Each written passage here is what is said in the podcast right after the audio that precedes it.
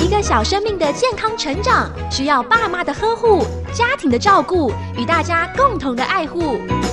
纯青婴幼儿营养研究基金会与佳音电台联合制作家庭保健室节目，守护家庭，守护下一代的健康与幸福的未来。欢迎收听由魏德宇主持的家庭保健室。亲爱的朋友，您好，欢迎来到家庭保健室。希望在这个炎炎的夏日呢，大家能够多喝水，注意到身体的保健。在疫情之中，啊、我们仍然保有一个喜乐的心，做好自我的健康管理，提升我们个人的免疫力。也祝福您和您的家人都平安、都健康。今天家庭保健室，呃，我们的节目内容也非常的精彩。在幸福闪亮亮、健康闪亮亮的小单元，我们再次邀访住在桃园的快乐阿嬷叶妈妈。呃，上回呢聊到他们祖孙三代啊同居的生活点滴，非常的温馨。那这一周呢，叶妈妈要来分享啊，他有一块小小的菜谱哈、菜园，他很爱种菜，那他也很喜欢轻旅行，很爱爬爬灶。那我们就待会儿来听听他的健康生活观点。那医师来开讲的主单元呢，今天邀请到中小医院小儿科张玉瑞主治医师，他要主讲的题目是婴幼儿常见的肠胃疾病案例的分享。欢迎您一起来收听今天精彩的节目内容。健康闪亮亮，幸福闪亮亮，这里是家庭保健室。医师来开讲，营养专家来分享，欢迎来到家庭保健室。健康小叮咛，祝您平安喜乐又健康。亲爱的朋友，欢迎来到家庭保健室，幸福闪亮亮，健康闪亮亮小单元。今天呢，再次访问住在桃园的快乐阿嬷叶妈妈啊，请她来谈一谈她的种菜的生活的娱乐或者是生活的运动。叶妈妈你好，你好，主持人你好，各位听众大家好。是叶妈妈，你怎么会有一块菜园呢？实在很好奇。就是我年轻的时候，我曾经就因为我很喜欢种花，我就有一个梦想说，我退休以后我一定要来买一块地来种种菜种花。后来呢，因为在桃园呢，就有一个偶然机会，有有朋友，我们那边大概有十几二十个人嘛，大家大家一起种菜，大家都是退休的，都是不会种的，所以在种菜的过程中也还蛮好玩的。就就是这样因缘机会，我就参加了他这个，等于是一个快乐农场了。对，那、请问一下叶妈妈，你的菜园里都曾经种过些什么菜？然后你认为比较满意的种菜的成果，跟我们分享一下。一开始我是想要种花，然后我种了好多种的玫瑰花以后，然后我就看到别人种菜在收成，哇，好羡慕哦！我就开始 开始也种菜。那我现在我比较得意的就是我会去种外面比较不容易买到的菜，好比说目前就是紫苏，紫苏你知道吗？嗯，是一种草本植物，哎，它的根啊、茎啊，它都可以可以入菜，也可以入入药，也可以做香料。所以我就觉得哇，这个东西太好了。听说那个紫苏跟那个跟薄荷两个叶子去冲泡的话，可以可以怎么样？可以镇咳，寒气比较重的人、消化不良的人哎，都可以吃的。据说是可以增强身体的抵抗力。哦，太好了。误撞，我就中了紫苏。啊，你说那个紫苏跟薄荷叶泡在一起吗？对，嗯对嗯嗯嘿，一起去泡，然后，然后这个紫苏的话就，平常我们去吃那个什么，吃日本料理，它不是都会有有一两片放紫苏在那里，对，然后我们我们现在比较常用的就是家里烤肉的话，嗯。韩国人不是都是烤肉用紫苏包啊？是是，我我就大部分都是可以拿来吃烤肉，或者是拿来炒蛋。啊，紫苏炒蛋呐、对对，紫苏炒蛋，把紫苏切碎碎的，切碎碎的，啊。对，然后炒蛋，然后哎，它有一些什么样特别的营养效果吗？花青啊花青素啊，哦，花青素是是。好，因为现在我们这个 COVID-19 新冠肺炎啊，大家都很注意健康养生。那你刚刚讲到这个紫苏跟薄荷这样泡茶，听起来好像在夏天听起来就觉得好清凉，又很保健。对对对。呀、嗯，那种紫苏有没有什么样的季节的限制啊？没有哎、随时。很容易种。哦哦，它草本的啊，对，嗯，一般我觉得像我们小家庭的话，一般我是建议大家用个花盆就可以种一棵了。对，你即使随时想要吃的时候，你就摘几片来，刚要吃啊，嗯或者是泡茶，随时想要泡就摘几片叶子来泡茶，嗯是很方便。是除了紫苏之外，还种哪一些蔬菜啊？诶，薄荷，薄荷也有种嘛哈、嗯再来还有还有一个，诶，最近才采收的桑葚。桑葚一般我不是不是说好像平民的黑宝石吗？是据说它也是可以抵抗病毒、可以提高免疫力的东西，哦，是一个防疫的很营养的一个东西，可以降血脂。它的果是黑色的嘛，嗯那像最近我最近已经采收完了，我采收以后我就一包一包给它冷冻起来，嗯然后我平常大概是我大概是两天喝一次吧，就拿一点出来加牛奶，就把它打成果汁。哦，桑葚果汁，对对对，桑葚果汁。哇，这个听起来好养生哦，而且是自己种的哈，嗯嗯是自己种的，因为像这种东西你要在外面买，不是随时都有，嗯。所以我就喜欢种这个人。也就是说，可以常常吃，可以常常的，可以随时可以拿到的东西。好，我要让大家听众朋友对你有一点印象了，因为上一上个礼拜我们访问你，你说你八十一岁哈，可是现在听你嗯，哇，真的是声音非常的洪亮，而还且是啪啪照。还是爬爬照，对，哎，听说爬爬照，我就想到你也常常有轻旅行，对不对？对对对，现在的话，我是觉得可以往森林森林的地方有森林的地方，嗯，像我上个月我是到森林溪，山林溪，哦，对对对。是，那是好不错，那那个地方几乎可以每个月都去，哦。因为它每个月的花季都不一样，是，非常非常的漂亮。嗯，那你是晚上住在那边住一夜吗？我们有的时候住一夜，有的时候住两夜，哦，好好命哦。不一定。老人家嘛，好，笑了真的很开心。我们再回到种菜，听说你最近有种一种新的品种，叫小冬瓜，是不是？哦，对，小小的，是新的品种吗？大大概差不多是十十几公分，不到哦，二十公分的冬瓜。是我，们以前那冬瓜好大好大，对不对？哎我，现在这个就是十几个十几公分，小小的，嗯，好可爱啊！那拿来料理做小冬瓜盅应该很不错吧？哦，对对 对，或者是最简单，你就那个煮汤啊，嗯，姜丝切一切姜丝放下去，也很清凉啊。是好。今天很高兴，呃，跟叶妈妈谈到这个种菜的快乐。那从你住的地方到菜园，你平常怎么去？会不会因为你你是住住在市中心嘛？你这个菜园的话是要搭公车吗？还是要怎么样去？呃，我骑脚踏车大概要十五分，哦十五分就会到。骑脚踏车本身也是一个很好的运动。对呀、那你你在菜园工作有没有一些什么样的全身的带斗笠呀、然后袖套啊这些？对呀、换雨鞋，尤其是因为接触到那个那个土嗯，又怕有小蚂蚁，我们都是穿穿雨鞋，嗯穿雨鞋戴手套。是去那个地方好玩，就是比较出众的，像要拿锄头的话，你知道我们以前是拿笔的，不是拿锄头的，对不对？嗯根本拿不动。那人家就是呃会看到，哦，我帮你算了。所以有一批种菜的好朋友。对，人家看不下去，人家会帮你除。我就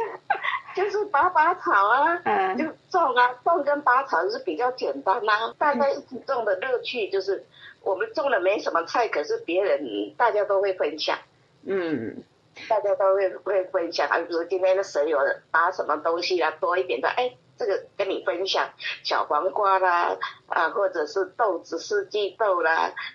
嗯，都可以，大家彼此分享的那个乐趣啊，真是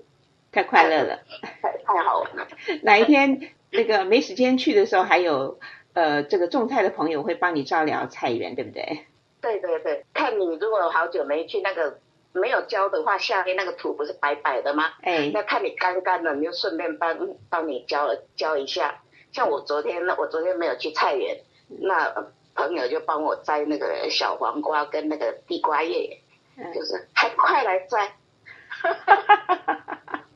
好，好，今天真的非常开心，呃，访问桃园的叶妈妈，听她谈到这个种菜的乐趣，还有呢，跟一群种菜的朋好朋友一起种菜，真是非常的快乐健康。祝福你喽，谢谢叶妈妈，谢谢，谢谢。谢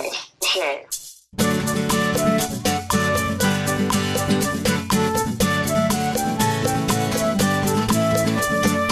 阿妈叫我去扫地，我把扫把当马骑，骑向东，骑向西，尘土飞扬，昏天暗地。阿妈说别顽皮，别顽皮，赶快扫地，别再说你要演哈利。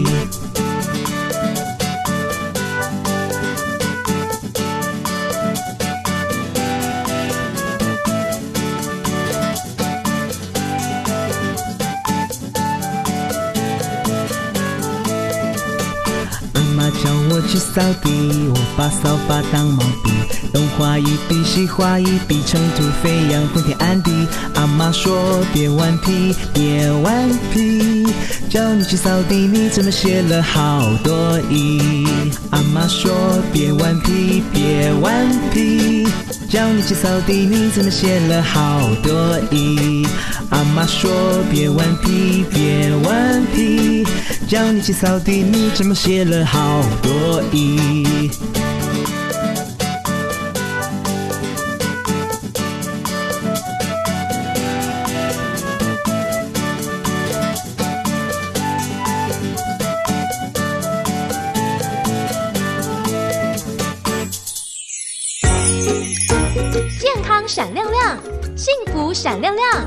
里是家庭保健室，医师来开讲，营养专家来分享，欢迎来到家庭保健室。健康小叮咛，祝您平安喜乐又健康。亲爱的朋友，您好，欢迎来到家庭保健室。今天家庭保健室医师来开讲主单元，邀请到的是中校医院小儿科张玉瑞主治医师，来谈婴幼儿常见的肠胃疾病案例分享。现在我们透过赖电话连线，我们专访张玉瑞医师。张医师您好。你好，主持人好，各位听众大家好，我是中校医院的呃主治医师，呃接受呃肠胃科的训练，然后有今天有这个荣幸来这边呢，跟大家分享一下，就是关于今天的主题，呃婴幼儿的常见肠胃道疾病。是，那就请您跟我们介绍婴幼儿有哪一些常见的肠胃疾病？其实当然就是这是一个很很范围很大的题目，那我就当然是以最常见来讲的话，我会把它区分为第一就是小朋友的易吐奶，第二呃腹泻，第三腹痛，这三个主题下去做延伸，这样。大家有一个初步的一个大纲概念，就是从易吐奶、腹泻还有腹痛这几个方面来讲。的确，易吐奶是小婴儿常见的问题，就请您呃为我们说明一下，大概这个易吐奶的原因是什么，而且大概常发生的这个婴幼儿成长的期间是在什么时候？易吐奶原理其实就是关键在于食道，还有呃在胃呃那个喷门的地方，就是你的一些括约肌，它的一些生理的机能怎么样？一般状况下来讲，如果是生理机能如果是成熟的话，那在下食道的压力呢，它应该是要就是要有足够的压力，可以让胃的食物不容易跑到食道，然后胃的部分呢，喷门就是介于介于胃与呃食道的中间的一个括约肌呢，它也应该要保持它的功能，就是让胃的东西不容易跑到食道。这两个东西在把关，就是呃预防我们的易吐奶。那在小朋友身上呢，就是因为这这这两个基准它比较不成熟，所以会容易导致呢，在喂完奶的时候呢，容易产生易吐奶的状况。当然，当然了，如果易吐奶，呃，也除了这基准之外，还有一个原因也是因为小朋友喝的都是奶，都是一体类的，然后本身呢，这个奶也是会比较容易会造成呃这个易吐奶的状况，又会变得比较严重。反过来讲，就是说，那小朋友一出来就一定是有问题吗？其实也不一定。他其实，在人的一生之中，他其实或多或少，呃，这个基转它都会有稍微就是会有放松的状态，就是括约呃括约筋放松，或者是他的下食道的呃压力会比较其实，在我们做实验的一个过程之中，我们说我们去监测，如果在那个 pH 值，就是下次到 pH 值，如果小于四的小于四的时间呢，在二十在一整一整天，只要是小于四趴以内的，哎，这个都可以。那小朋友呢，他因为他的比较不成熟，我们可以把他的这个 pH 值小于四的这个时间呢，抓到十二趴。那其实呢，在这个易吐奶过程之中，小朋友他在这段时间，他如果呃，符合我们这个实验数值上面的预测的这个数字的话，其实他我们都还可以允许他这个易吐奶的发生。那我这样讲，其实当然是太学理了哈。我就这时候这时候就是用我们在教科书上面哈，呃，会直接跟爸妈在门诊前会解释。嗯，如果说就是我们注意小朋友在一天之中易吐奶的时间哈，如果就是四次以内的话呢，那都可以接受。那如果假如说他每一天呃超超过四次，然后持续一段时间长达两个礼拜，我们才会认为这个易吐奶呢是有问题的易吐奶。打岔问一下张医师，就是呃您刚刚提到这个生理的一个机转的一个状况，就是胃跟食道之间的贲门嘛啊，所以这个就是括约肌的。呃，那是不是小朋友就小婴儿他在长大一点以后，他的这个部分的功能会比较好？呃，我这个问题也就是问说，是不是易吐奶好发在这种刚出生的新生儿，或是几个月大的新生儿，在时间上面是不是有一个跟他生理或他器官长成熟是有相关性呢？是。哦，对，刚才诶，诶，主持人问的问的这个问题就是很也很重要了哈，因为小朋友的任何疾病，包含易吐奶，其实跟生长是有关，呃，生长的时间点是有关系的。那我们这边会说哈，就是以他，就是以易吐奶来看的话，小朋友六个月以内易吐奶的时间确实会比较呃容易，所以那。那什么时候预期它会慢慢变好呢？大概就是六个月以后。然后呢，但是有一些小孩子，呃，成熟的会比较慢，所以可能会到一到两岁。所以大概这段时间之内呢，呃，两岁以内都有可能易吐奶会比较严重。然后大部分呢都是六个月以内，就是比较严重。也就是说呢，呃。在门诊的时候，我都会跟魏教说，简单简单讲就是呢，他四到六个月后嘛，开始小朋友会吃副食品嘛，那副食品呢开始会取代奶，那这段时间呢刚好就是呃小朋友的这个呃他的食道下食道的平滑肌的收缩，还有他的那个喷门的部分呢，就是变得比较。成熟的时候，这时候呢，顺势呢来慢慢减下来，然后搭配器官的成熟，易吐呢也就慢慢的减少。当然就是只有一小部分的人会超过一岁，仍然会有比较严重的易吐奶。那在这个零到六个月的时候，是不是有一些就是在喂小 baby 和奶奶之后，呃要帮他拍拍背啊，或者是要帮他这个这个打嗝啊，所以打嗝这件事情也是很重要的吗？哎，对，这样，是，那只是嗯，应该是说，其实主持人都问到很重要的点，那只是可能刚才就是我都比较讲在学理的部分，所以比较在实物上面的话呢，就是就是像主持人呃讲的这样子。那我们刚才，所以其实我们是一个稍微一个流程，就其实如如果要整个来评估的话呢，其实我们可以用一个比较简一个简单的流程给爸妈妈妈参考哈，就是。就像陈如就是刚才主持人所讲的，当我们先判断一下这个小朋友是不是易吐奶严重，就是这如果以数据来讲的话，就是一天大于等于四次，然后长达一到两个礼拜的时间，是那我们觉得他这个易吐奶确实比较严重，也比一般的小孩子还严重，那我们就会开始进行喂教。喂教的话呢，就会是这样讲的，就是比如说，嗯呃，看就是。在喂奶的时候呢，尽量要安抚小孩子，就是不要拖太久，太拖太久再喝，因为他容易会大哭大，会容易哭过头了，就在喝奶的时候呢，就容易吸入太多的空气。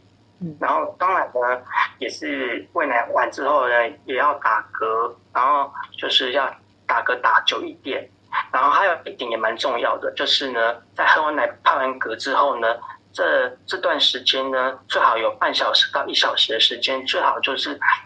嗯，不要让小朋友完全的平躺。对，一般小孩子如果是没那么严重的小孩子，当然平躺是 OK 嘛，哈。但是呢，如果是对这种比较严重的易吐奶小朋友，你这时候呢，如果让他平躺，因为他的食道跟他的胃，他的角度没有。呈现一个就是比较平顺的，甚至接近一百八十度的这种角度，那你当然就容易会比较奶会从呃胃跑到食道去，然后再进而跑到嘴巴。所以对，而且相对来讲，这样子对小孩子会比较安全，因为易吐如果这时候小朋友他平躺，然后易吐奶，也确实也容易呛到。那那如果说我们就像这样，然后再就是还可以搭配就是姿势的改变。喂奶习惯、喂奶知识的一些调整，然后也可以建议，就是我们也会建议少量多餐。可能他可能一，可能他可能一下子他很饿没有错，可能一下子可以喝喝到就是嗯很多的量，但是呢，可能一下子喝太多，他却容易溢吐奶，却又溢出了也是不少。那不如就一开始就是先喂呃可能七八成的量，然后呢再把下一餐的间距再把它缩短。这也是一个方法，这就是一个无喂教的方式，先初步的解决处理，就是我们的小朋友的胃食道逆流，然后再来呢，呃，如果真的还是不行的话呢，当然就是在我们儿儿科诊间，他还要么搭配做一些检查然后一定要排除一些其他的问题，包括我们的胃幽门狭窄，或者是肠肠泡叠，还有是一些其他的一些疾病，排除之后呢，也许我们也会建议说，要不要试试看吃水解奶粉。这也是一个方式，因为水解奶粉呢，对，但因为有一些容易吐奶的小孩子，是因为呃比较容易过敏的关系，所以导致他呃应该是说食道跟胃对牛奶牛奶蛋白会比较过敏，所以会有容易易吐奶。这时候呢，也需要进行我们这个奶粉的调整。如果在下一步。呃，就是呃，知识知识调整了喂教了，然后呢，排除其他疾病呢，然后还有就是我们所谓的初步排除疾病，然后也改奶粉的，还是不行，这时候我们就考虑用药。对，那如果当然用药吃到药物的话呢，当然就是这时候应该大部分。预吐奶的方式也都差不多解决了，解决了差不多一大半的啦。那真的还是不行的，可能就是真的需要做呃胃镜进去看到底有没有一些其他的疾病发生，比如说像是呃横膈膜的疝气，或者是一些呃食道的一个狭窄的变化这样。那以上是大致上一个呃婴幼呃应该是说婴儿的一个胃食道逆流的处理的一个流程。嗯，好，我们先聊到这里，听一首儿歌音乐，待会儿继续的访问张玉瑞医师。好，谢谢。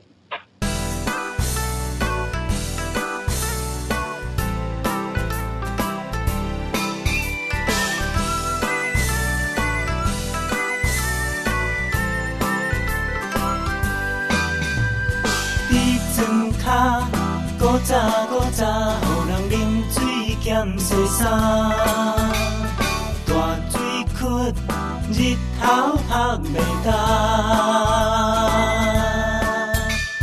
水底有鱼，水面有鸭，水牛洗身躯上快活。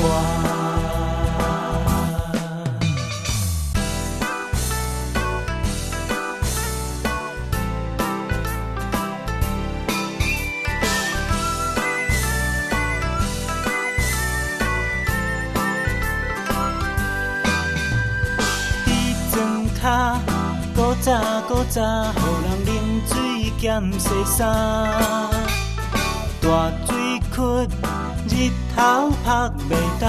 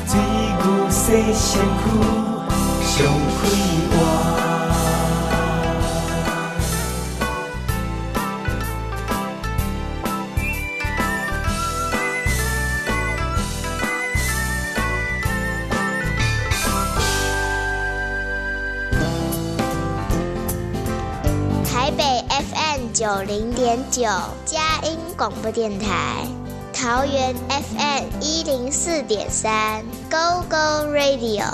宜兰 FM 九零点三 Love Radio，这里是佳音 Love 联播网，精彩节目，欢迎继续收听。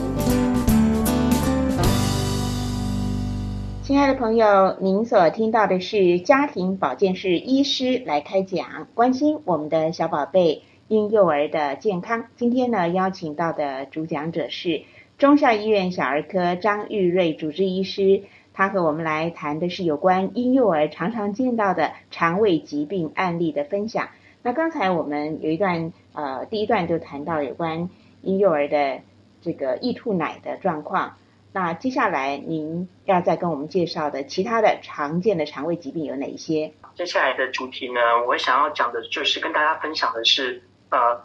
婴幼儿的腹泻，尤其是一小一岁的哈，就是甚至两三两三岁，他只要嗯拉肚子不舒服，他就不喝水，这时候呢就会容易造成我们的脱水，然后让病情更严重。这时候往往它所造成的结果会比就是比大人还要严。呃，更就是更难处理，所以这段段最最想要讲这一段就是关于婴幼儿腹泻，直接又想的，哎，大家都很应该都会很直接呃很直观的去想，其实就是病毒或细菌就是入侵我们的肠子嘛，那确实也是如此哦，我们会把呃我们会每次大，所以我们会大致把就是小呃。婴幼儿的腹泻呢，会分成两这两大类，一个是病毒，一个是细菌。那病毒呢，就我们最最有名的就是你要听过嘛，就是轮状病毒。那细菌嘛，就是我们最常会听到，就是像是沙门氏菌。那嗯，那像这两个的作用机转呢，它们其实就是它们主要就是两大类。第一就是呢。他们会破坏呃肠子里面的一些接受器，就是让它肠子无法吸收呃正常的呃养分，尤其是水。对，呃应该说除了水之外，它也会让我们没有办法吸收其他东西，比如说像是乳糖。哎，那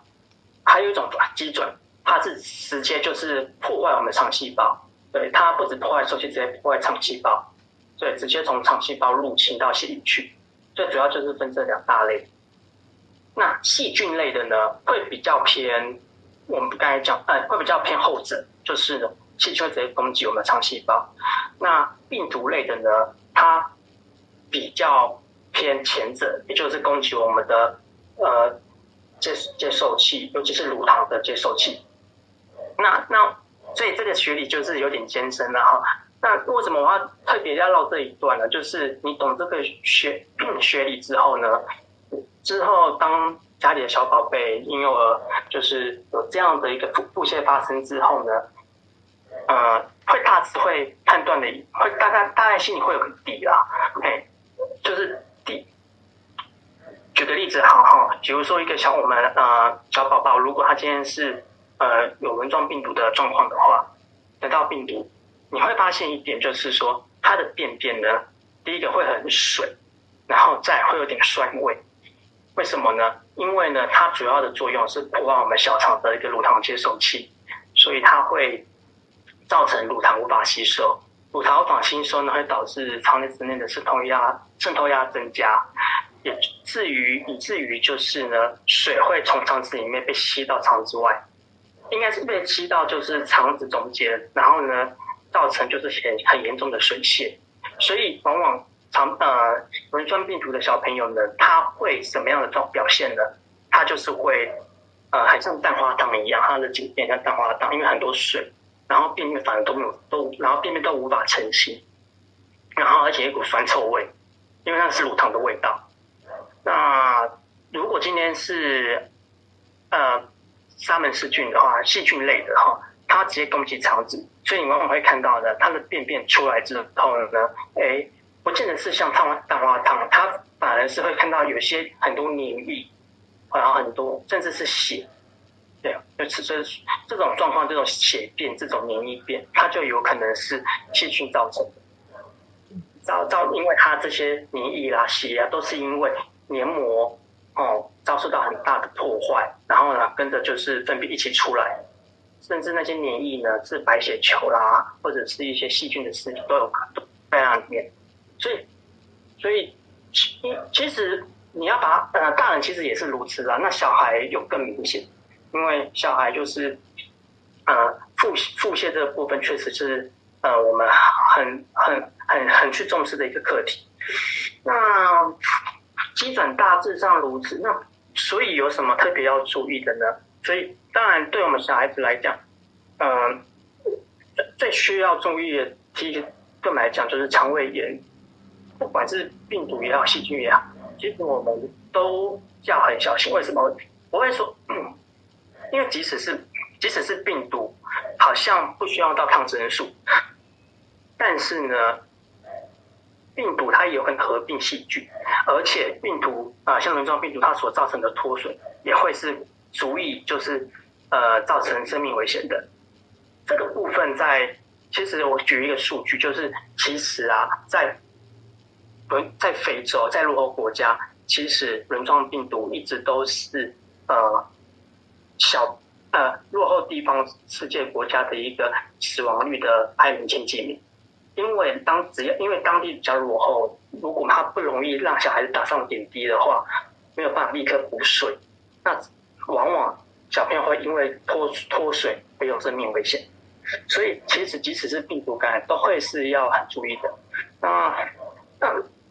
那处理，所以处理方式一定就是呃，第一个补水很重要嘛。所以对小孩子来讲，不管是怎样的腹泻，如不管是细菌也好，病毒也好，不要脱水。然后第二就是呢，注意有没有就是有一些开始发高烧，或者是身体开始出现。嗯，很疲倦的状态。因为什么呢？因为如果说今天不管是病毒引起的也好，或者是细菌直接进入我们的血液，沙门氏菌其实像沙门氏菌这种，有百分之八的可能性，如果会是有可能造成败血症，这种呢就是需要抗生素的紧急治疗。所以在所以在小朋友的过程之中，嗯。处理方式随着小朋友的严严重腹泻、严重腹泻状况下处理方式也都不太一样了哈。那特别要强调呃，不过我这边还是要强调，我讲的是这种呃特别要很小心脱水跟发烧、败血症这种状况是属于比较严重的。那对于那一些比较轻症的、轻症的，他只要自己能够喝水，然后呢，不要嗯。不要说发烧发到很高烧，其实大部分在门诊治疗，或者是就是呃，他家里面可能就是可能有益生菌啊，或者是有去门诊所拿些就是可能呃腹泻的药，其实就可以。那只是说这边只是说特别要强调是说，因为小朋友的状况是变化会很快。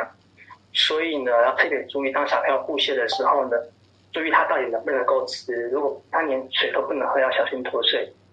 那小朋友腹泻呢，有没有很严重的结血便？然后呢，发烧、精神不好？如果有的话，要小心是不是有可能是细菌感染，尤其是沙门氏菌造成败血症啊？嗯，那以上是我的一些分享。是。那当然中间还有一些细节啦，像是血病的一些什么。评估啊，需要做检查啊，这个部分就是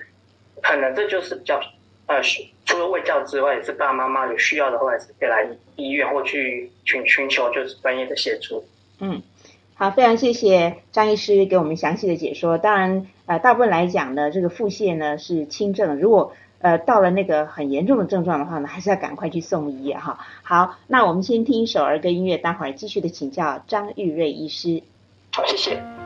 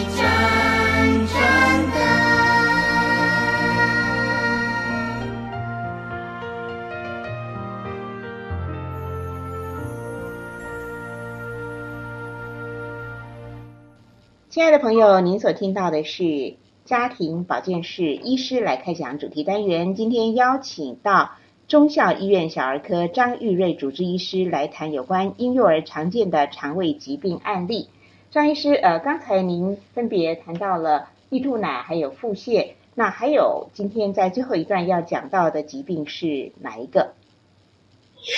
是，你我今天讲的第三个部分呢，讲的是腹痛。就那腹痛这部分呢，其实也是一个就是蛮难的题目。呃，我们任何小儿科医师在急诊呃遇到呃腹痛或者门诊遇到肚子痛，都是需要审慎评估的。然后这也是会让呃不管是小朋友或者是大人呃爸妈来讲，是跟会跟会显得显得就是会极为担心的一个。呃，主诉，那腹痛的机转呢，其实真的是也蛮多的。除了本身肠胃道本身器官的发炎之外，有可能是呃肠胃道其他部位的发炎，像是比如说肺、心脏靠近，或者是呃女生的呃卵巢这个部分发炎，会造成肠胃道的疾病，造成肠胃道疑似肠胃道的一个不舒服。那其他来讲，也还有可能是像呃呃内分泌，比如说糖糖尿糖尿病，或者是像一些可能肿瘤的一个移转造成的一个移转痛，肿瘤发生造成移转痛，都会造成疑似像肠胃道的不舒服痛，甚至是什么东西都找不到特别的原因，我们可以把归类成就是功能性的一个肠绞痛，比如说我们就俗称叫做肠燥症。对，那我想今天，那我就以我的经验来分析来讲一下，小朋友如果是属于就是学龄前的小孩子来讲的话呢，我想在急诊在门诊最常碰到的肚肚子痛，其实就无非是呃两样，就是我们刚才前面有提到的，就是腹肠胃炎，肠胃炎本身除了造成腹泻之外。它造成的腹痛也是很蛮明显的。那第二个呢，其实就是呃腹泻的相反，就是便秘。便秘本身呢，它虽然不是在大多数人的眼中，它不是一个真正的疾病，但是它其实严重起来呢，其实也是会蛮痛的。尤其是它痛到就是一定要用到塞剂，才能办缓解它的疼痛。嗯，那。这是最常见的。那但是我想这些部分呢，这个只要是我们小儿科医师在做检查的时候呢，这两个都优先的考虑到。那我要特别再提到的是呢，就是嗯，其实腹痛它最麻烦，其实不是这我上述讲的这两样，因为这两样呢，基本上呃，它就病病程来讲的话，我们还。就是它其实只要用心诊断，其实呢，它还不会造成立即的危险。我们比较会在意的是，在应用的事情比较常会造成危险的腹痛呢，在比较小的两